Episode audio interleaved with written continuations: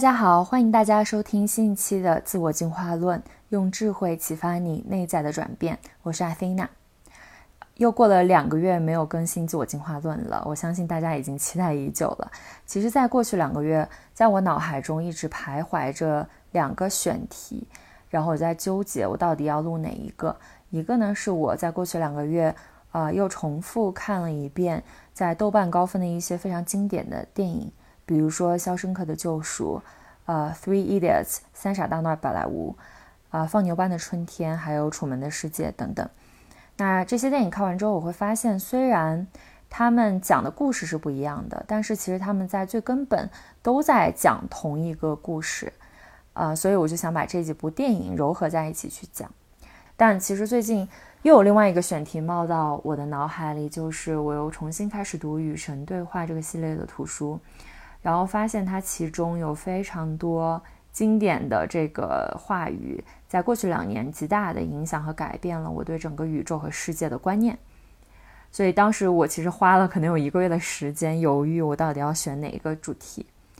直到后来，呃，我的朋友点醒了我说，其实你这两个主题是可以放在一起去讲的。你在讲《肖申克的救赎》和《放牛班的春天》这些电影的时候，你是可以讲到《与神对话》里面这个作者的一些观点的。然后我在想，嗯，的确是，就这些内容背后其实有一些共通的点是可以放在一起去讲的。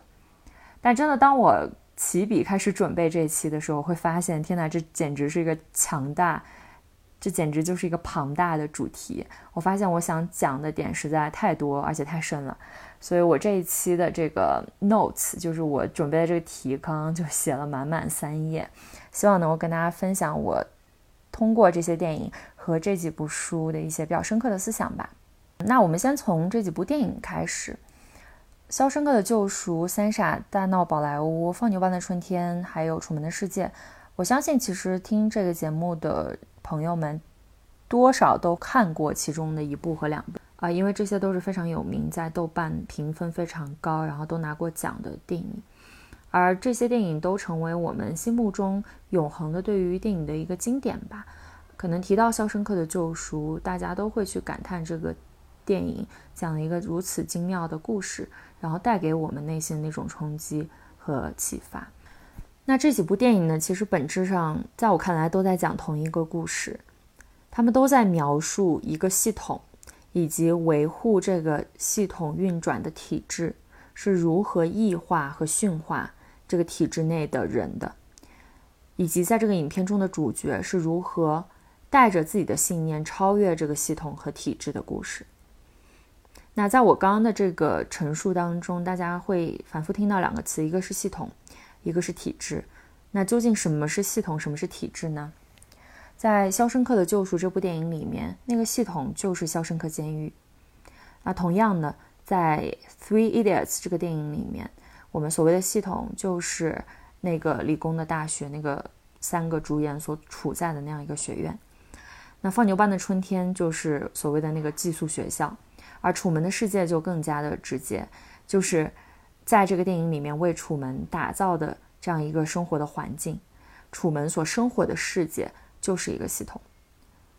所以，当我们把这几部电影放在一起去看，我们去看《肖申克的救赎》的时候，我们很容易理解哦，一个监狱是如何禁锢人们的自由，如何束缚在监狱里面这些人去做一些事情，然后让他们在这里被驯化成为一个能够符合社会规范的这样一个。更加正常的社会人，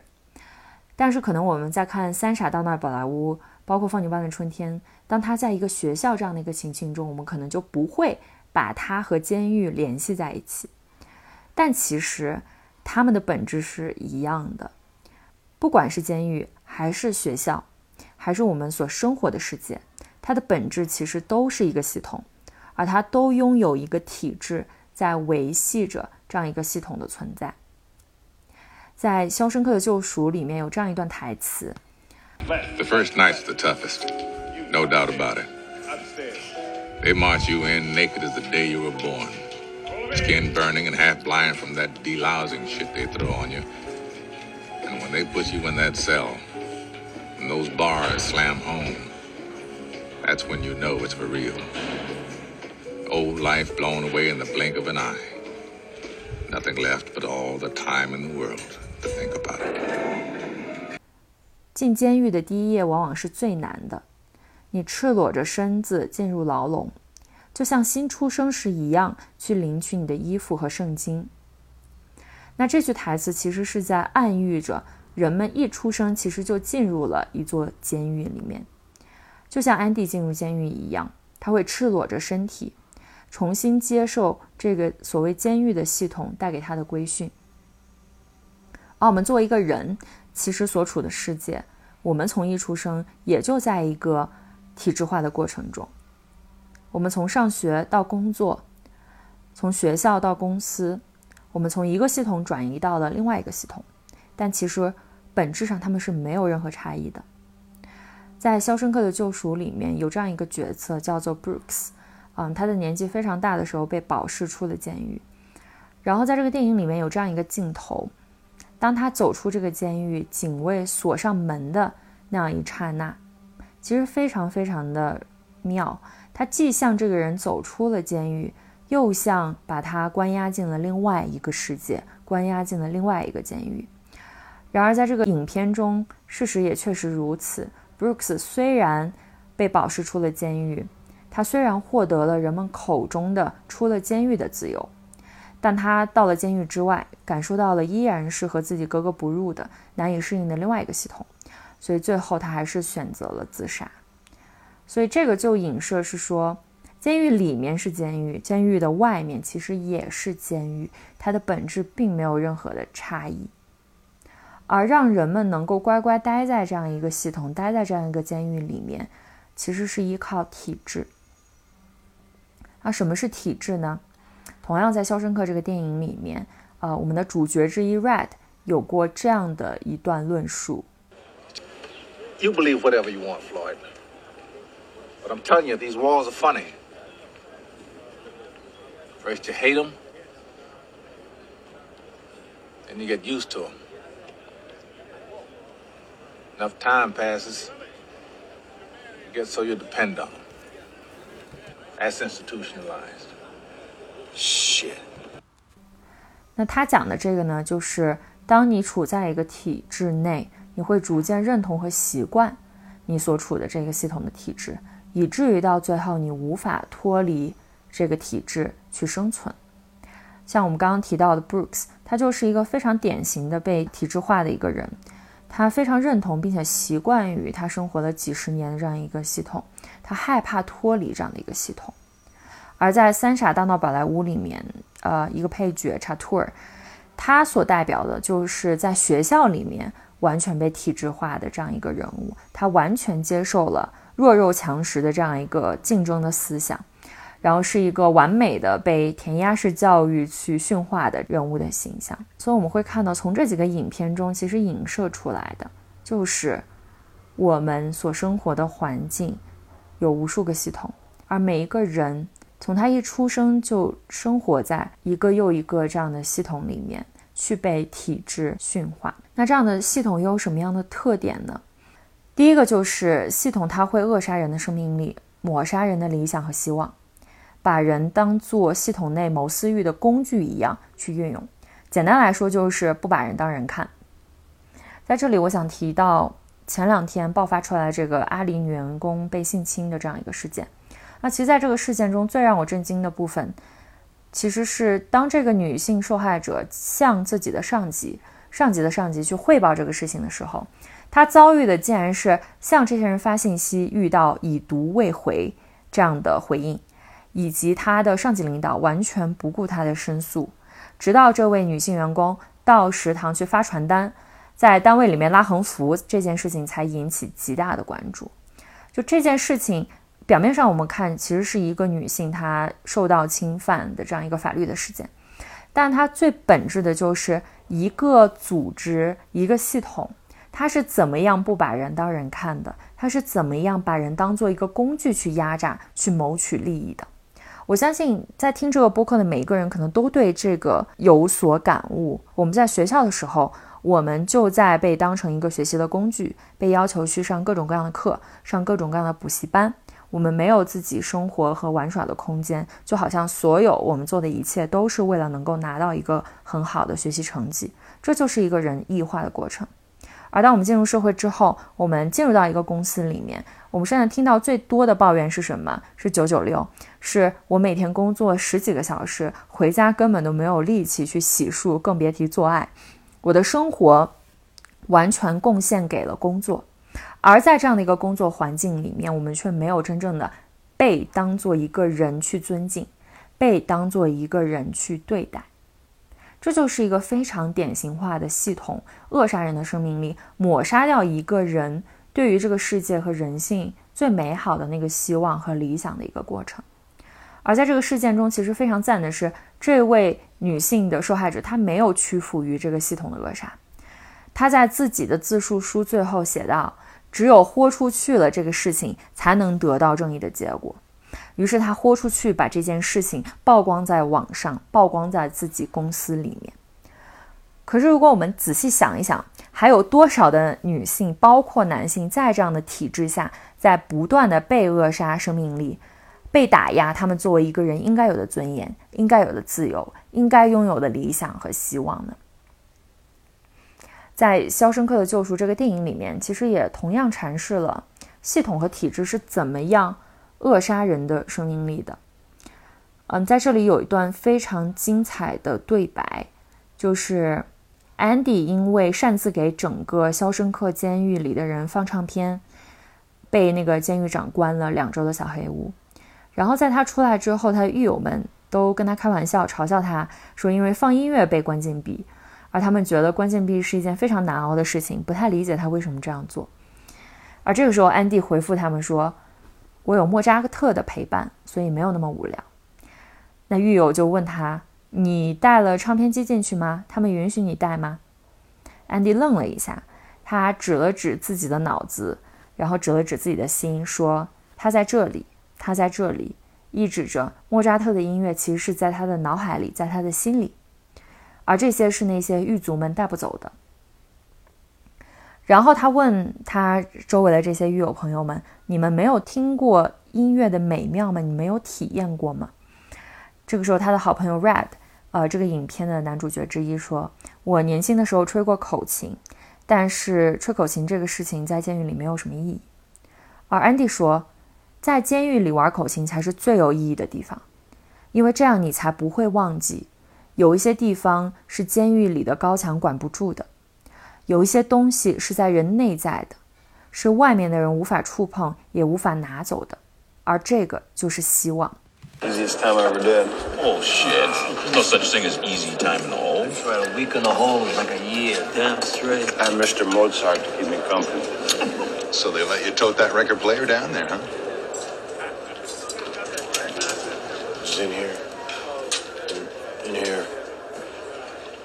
That's the beauty of music. They can't get that from you. Haven't you ever felt that way about music? I played a mean harmonica as a younger man. Lost interest in it, though. Didn't make much sense in here. Here's where it makes the most sense. You need it so you don't. Forget. Forget that there are places in the world that aren't made out of stone. That there's a there's something inside that they can't get to that they, they can't touch. It's yours. What are you talking about? Hope. Hope. Let me tell you something, my friend.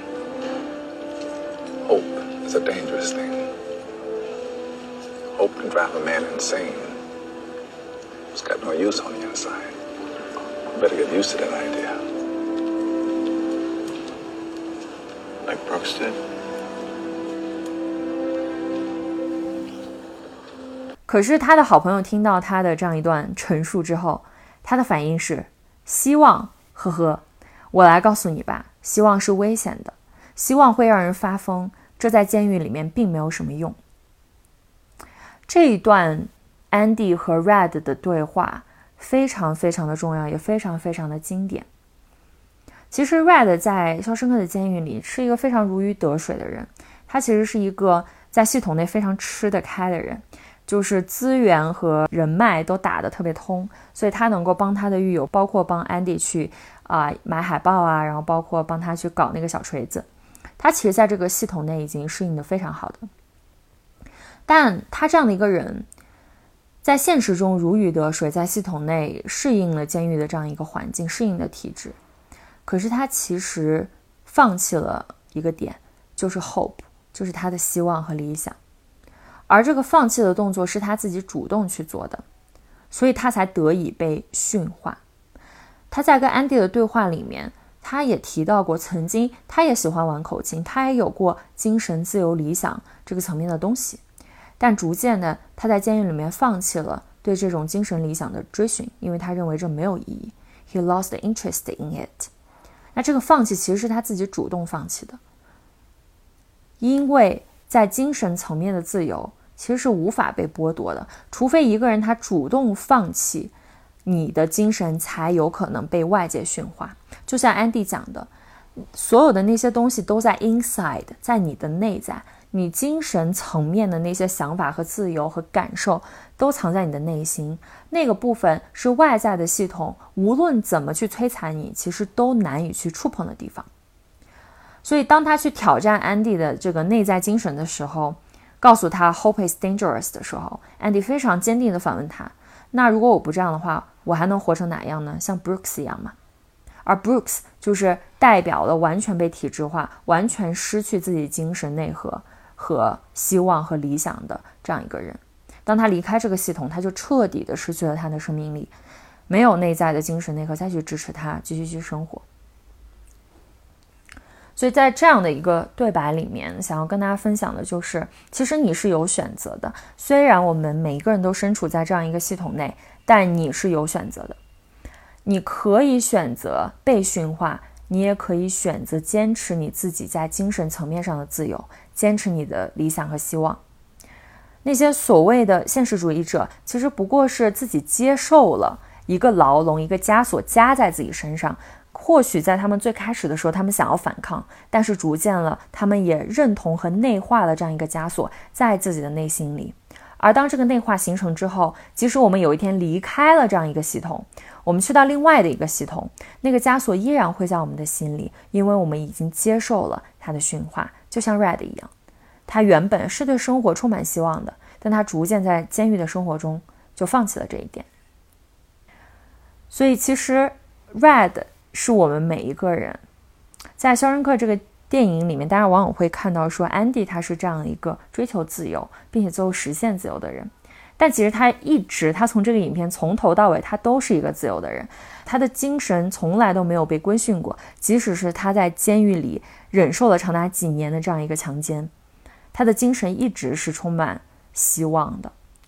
而跟我们跟我们现实中的每一个人贴得更近的，其实是 Red 这样一个角色。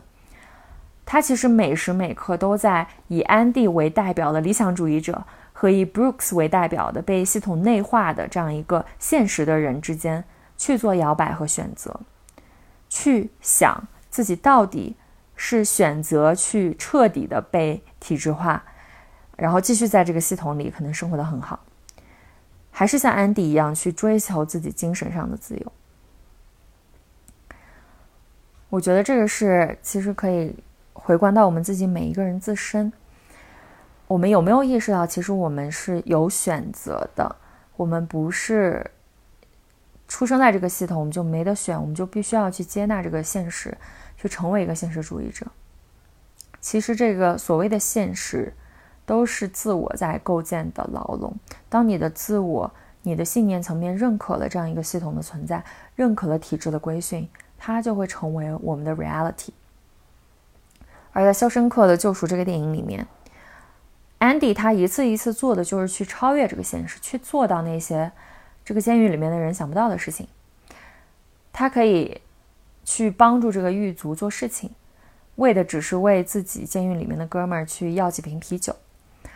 他可以坚持写信写六年，为的只是帮助这个监狱里面的图书馆做得更好。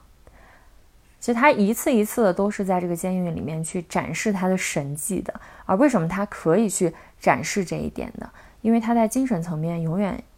一直都是自由的，他一直没有接纳这个系统对他的规训，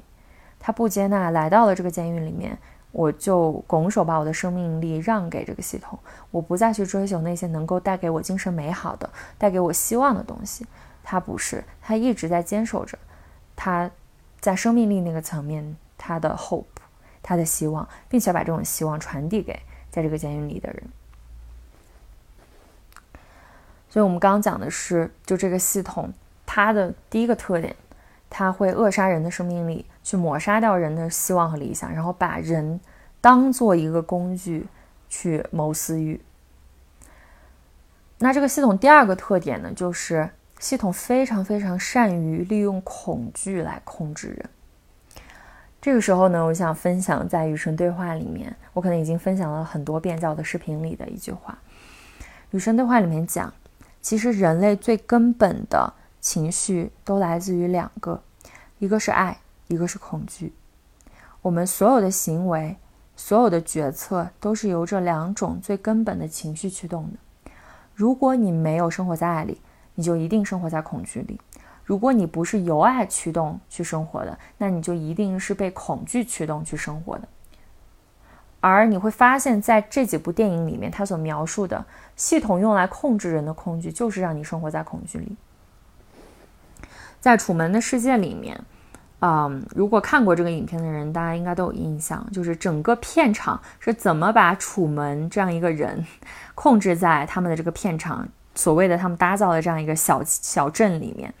其实最主要的手段就是利用了他的恐惧。在他年幼的时候，他们制造了一场海难，让他的父亲在大海中被淹死。当然，这个父亲 cold and cold 是他在这个电影里面，或者说这个真人秀里面的一个演员父亲。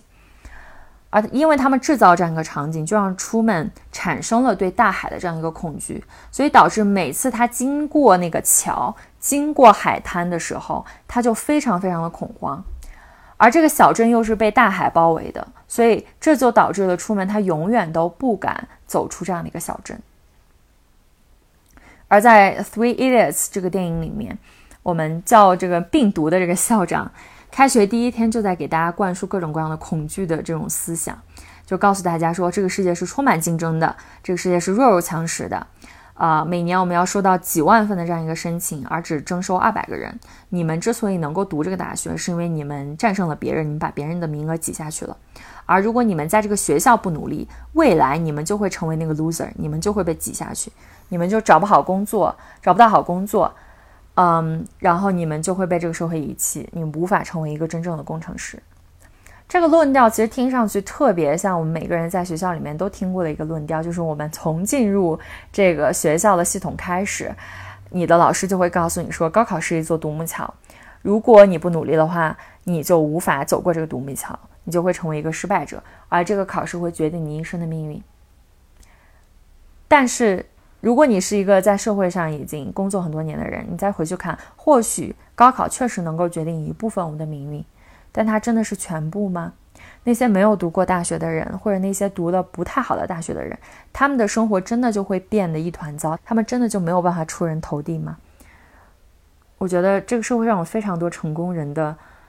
案例和他们的背景，能够证明这不是真的。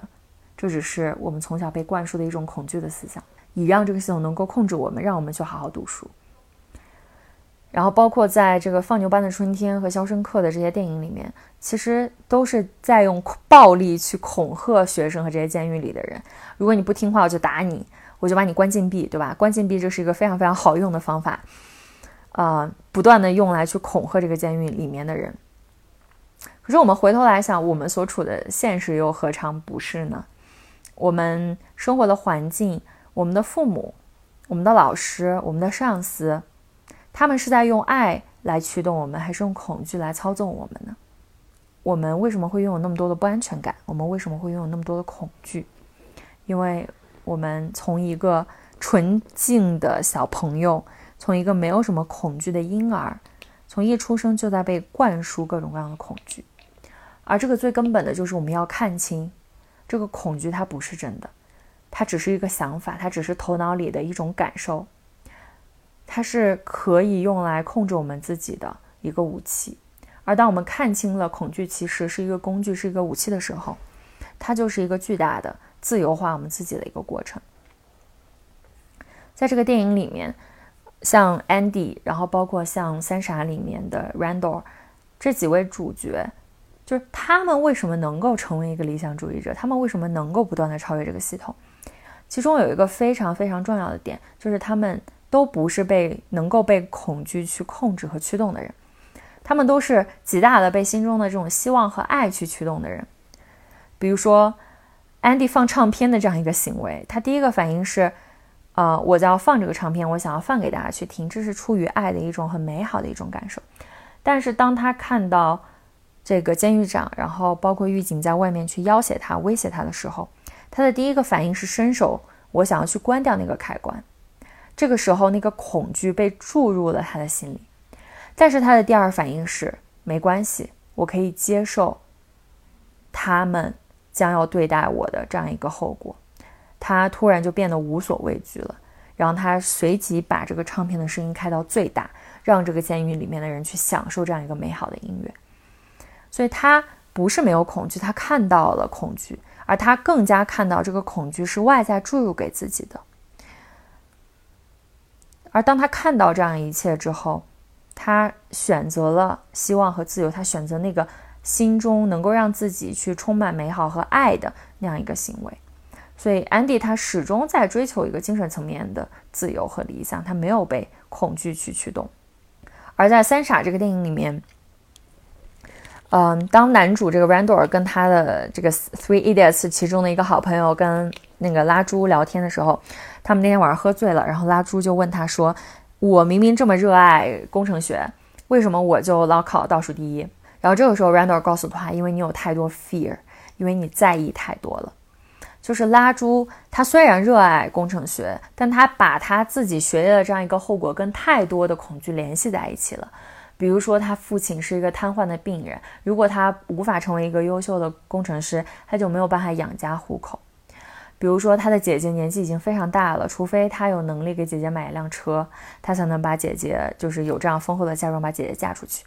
因为他内心有太多的恐惧，而这种恐惧会阻碍他。去成为一个非常卓越的，成为一个能够完全活出自己的这样一个人。所以我们会看到，恐惧带给我们的只有阻碍，只有收缩，只有紧绷；而爱带给我们的就是扩张，是一种向外放的、向外输送的、充满感恩的这样一个能量。在与神对话里面，他是这么去描述爱和怕这两种不同的能量的。他说。怕是收缩、封闭、摄取、跑开、隐藏、独吞、伤害的能量，而爱是扩张、开放、赠送、停留、敞开、分享、治疗的能量。怕用服饰裹起我们的身体，而爱让我们赤裸地站出来。怕粘住和抓紧我们拥有的一切。而爱送走了我们拥有的一切，怕纠缠，爱松手；怕激怒，爱抚慰；怕攻击，爱改变。所以，所有人类的思维、话语或举动，要么基于怕，要么基于爱。除了这一点，你们别无选择，因为除此以外，没有什么好选的了。但至于选怕还是选爱，你们可以自由的决定。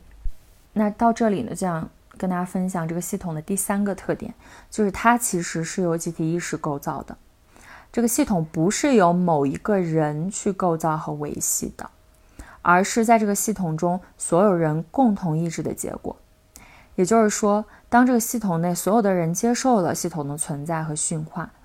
大家所有人都放弃了希望和理想，去接受这样一个体制的存在。那我们每一个人就成为了这个体制的维护者和潜在的支持者，也成为了体制得以继续维持的原因。在《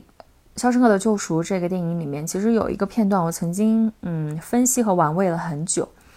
就是在安迪越狱之前，他跟 Red 有过一次忏悔。他那个时候刚刚被关了两个月的小黑屋，然后他被放出来之后，他说，他突然意识到其实是自己杀死了自自己的妻子，或许他没有真正的扣动那个扳机，但他也是谋杀他的一员。然后我当时就会思考说，他为什么会突然进行这样的忏悔？明明他已经知道了，就是谋杀的这个行为不是他做的，就真的这个凶手已经被揭露出来了，只是他还没有真正的在法律上，呃，获得这个自由。那他为什么又要去承认自己其实是谋杀妻子的一员呢？我们先在这里放一放，先回到《三傻大闹宝莱坞》里面有一个学生叫做 Joy。嗯，那在这个电影的桥段呢，就是他在被校长告知自己没有办法按时毕业之后，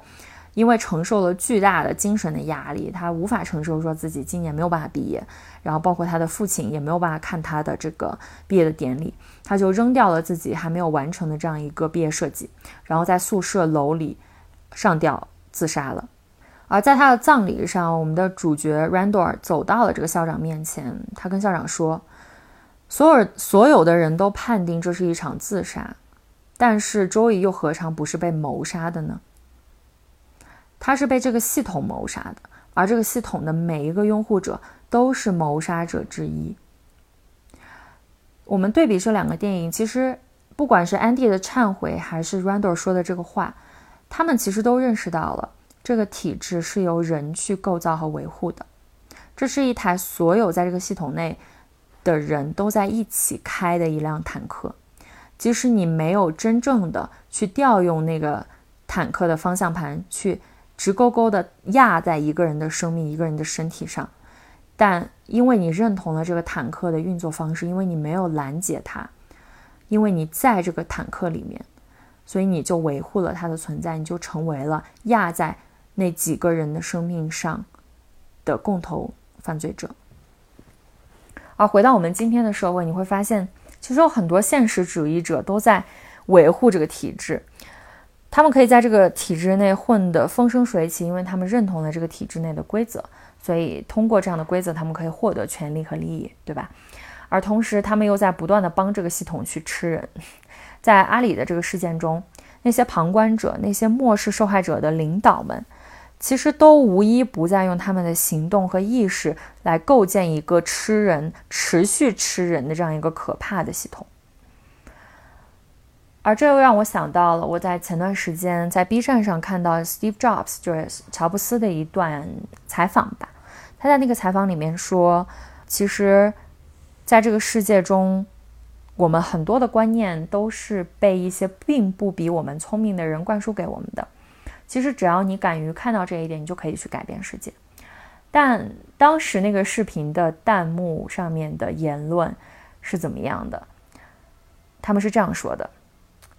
如果我要是像 Steve Jobs 一样有钱，我也可以改变世界呀。如果我是苹果的 CEO，我也可以那么有创造力呀。如果我要是像 Steve Jobs 一样那样有影响力。”我也可以做我想做的事情，不用管别人怎么想啊。总结来说，他们的想法就是：除非只有我拥有了权力、地位和金钱，我才有资格去讲理想、讲改变世界、讲人性的光辉。否则的话，其实那些没有钱、没有权利、没有地位的人去讲，就是空口吃人说梦，他就是一个矫情的梦想。但我自己的感受就是，就其实人们是生活在一个颠倒的一个梦想的世界里面的。而这里又要引出《与神对话》里面非常非常经典的啊一段神告诉这个作者的话，就是人们其实颠倒了拥有、行动和存在这样一个逻辑的顺序。人们往往认为，只要我拥有了某样东西，比如说我拥有了金钱。我拥有了房子，我拥有了伴侣，我才能去处在一个比较好的状态里面。比如说，我才能有自由，我才能去讲爱，我才能去感恩。但其实这是一个颠倒的顺序。权力、金钱、地位这些东西是无法为我们带来某种状态的。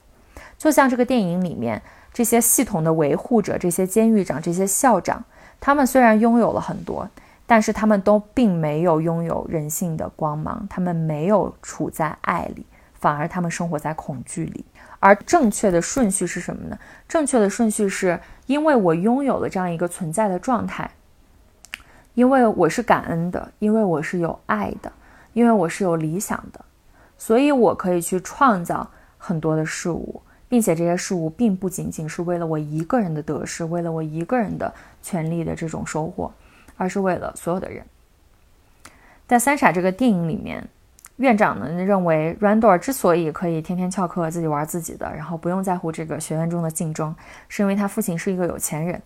因为他爸拥有这样的收入，所以他有资格不参与这样的竞争。但他的好朋友拉朱和就另外一位男主角就没有资格参与。但其实这就是一个很荒谬的认认认知。其实最后电影揭露了，Randor 他其实是一个一无所有的人，他是一个有钱人家花匠的儿子，他从小就没有了父母，他只是顶替了一个有钱人儿子的角色，他并不拥有那些人们想象他拥有的东西，但他却处在一个非常自由的，啊，在精神上绝对自由的一个状态里，并且他在不断的给自己身边的朋友带来希望。和带来一些超越系统认知的东西，所以你会发现，说就真正这些充满光芒的理想主义者，他其实不需要拥有什么去获得这样的状态。那安迪在这个监狱里面，他也一无所有，但他从刚刚进监狱，他就一直在给予，对吧？他去帮警警卫的这个忙，也不是为了自己一个人去谋私利，他是为了在这个监狱里面他的好朋友。当时还不是他好朋友的人，能够去享受这个夏日的啤酒，享受一点点在生活中这种快乐美好的瞬间。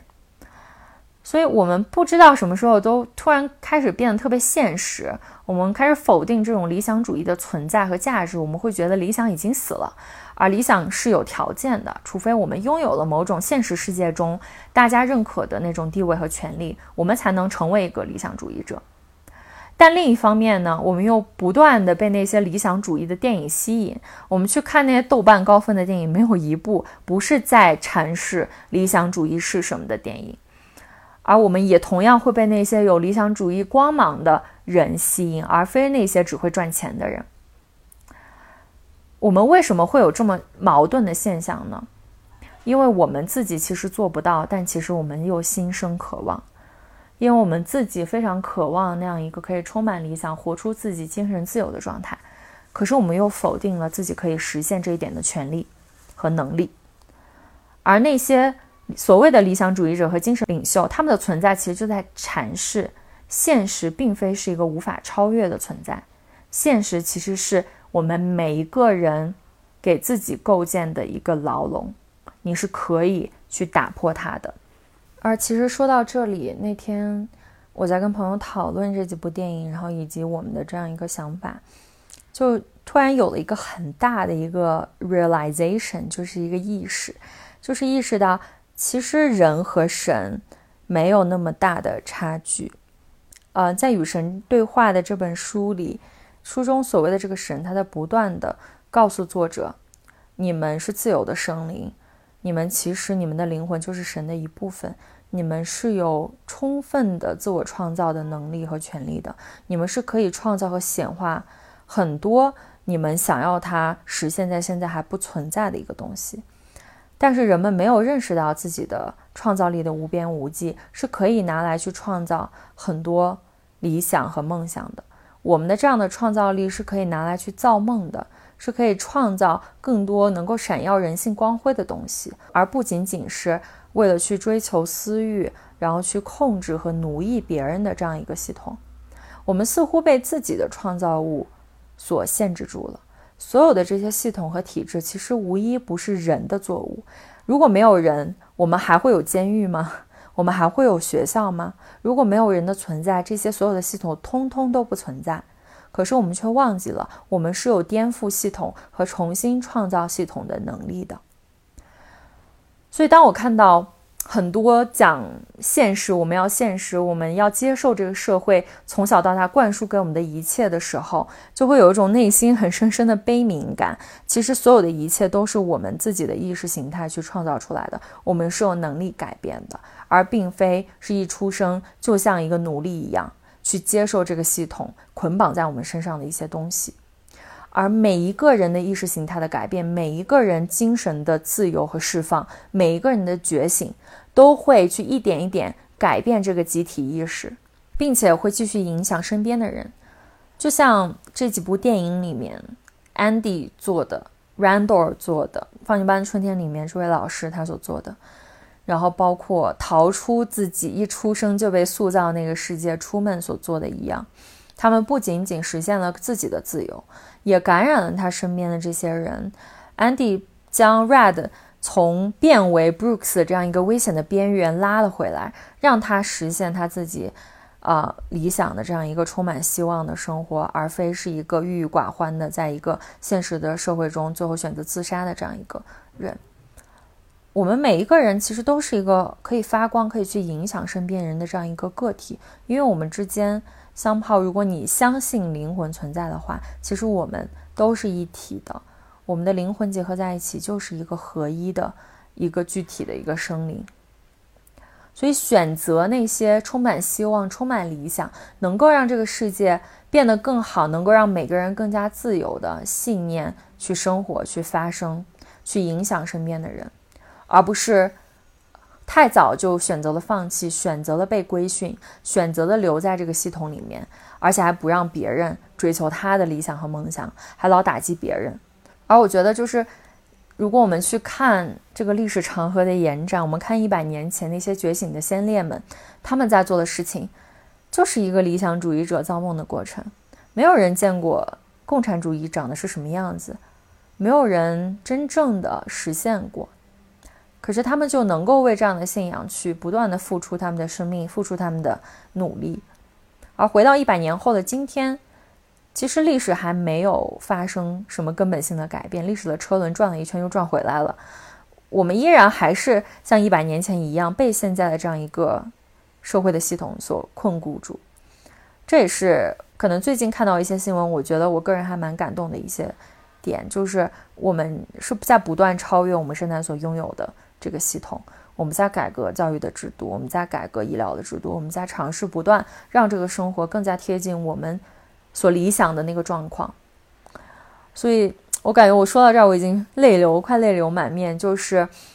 嗯，理想还没有死，现实只是我们自己构造的一个牢笼。只要你把自己头脑中的那些藩篱、那些禁锢我们、限制我们的那些思想拆掉。只要你拥有精神上绝对的自由，而这个自由是无法被别人剥夺的，你就是可以利用这样的精神力量去创造一个全新的属于你的现实。那这一期节目就到这里了，非常感谢大家的收听，也欢迎将这期节目转发给啊你身边的好朋友。如果你喜欢自我进化论的话，欢迎关注我们啊，我会不定期的更新这个节目，我相信它能够伴随。收听这个节目的每一个人，继续去探索自己的内在，获得更多的精神成长。谢谢大家，拜拜。